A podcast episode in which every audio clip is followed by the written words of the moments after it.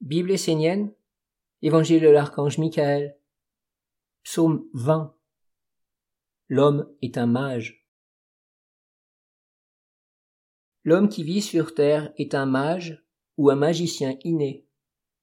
En bougeant, en regardant, en pensant, en parlant, en créant, en travaillant, il anime les mondes.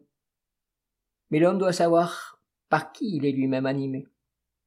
Est-il animé par celui qui veut que l'homme reste inerte et inconscient des mondes de l'intelligence? Est-il animé par le monde divin, qui veut que l'homme soit créateur, fécondant, mais aussi dans la continuité de la source, qui coule jusqu'aux profondeurs de la terre? L'homme est un mage, l'homme est un bâton, il est un rayon. La femme est une coupe, elle reçoit. Elle est semblable à l'horizontalité liée aux forces de la terre. L'homme doit s'unir avec le père, la femme doit s'unir avec la mère. Puis ils doivent se rejoindre pour enfanter non pas la lumière sur la terre, mais la composition et l'organisation de la lumière dans l'homme.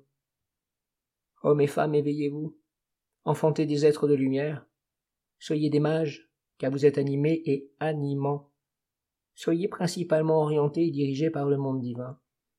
Votre vie ne doit pas être stérile, Vivez avec le feu intérieur dans toutes vos pensées, dans tous vos regards et vos échanges.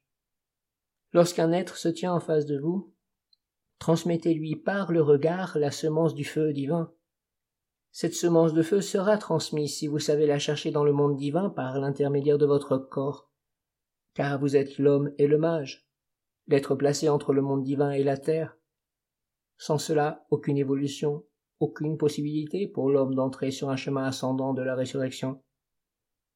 Ne sois pas un magicien des forces sombres, sois un mage du Très-Haut.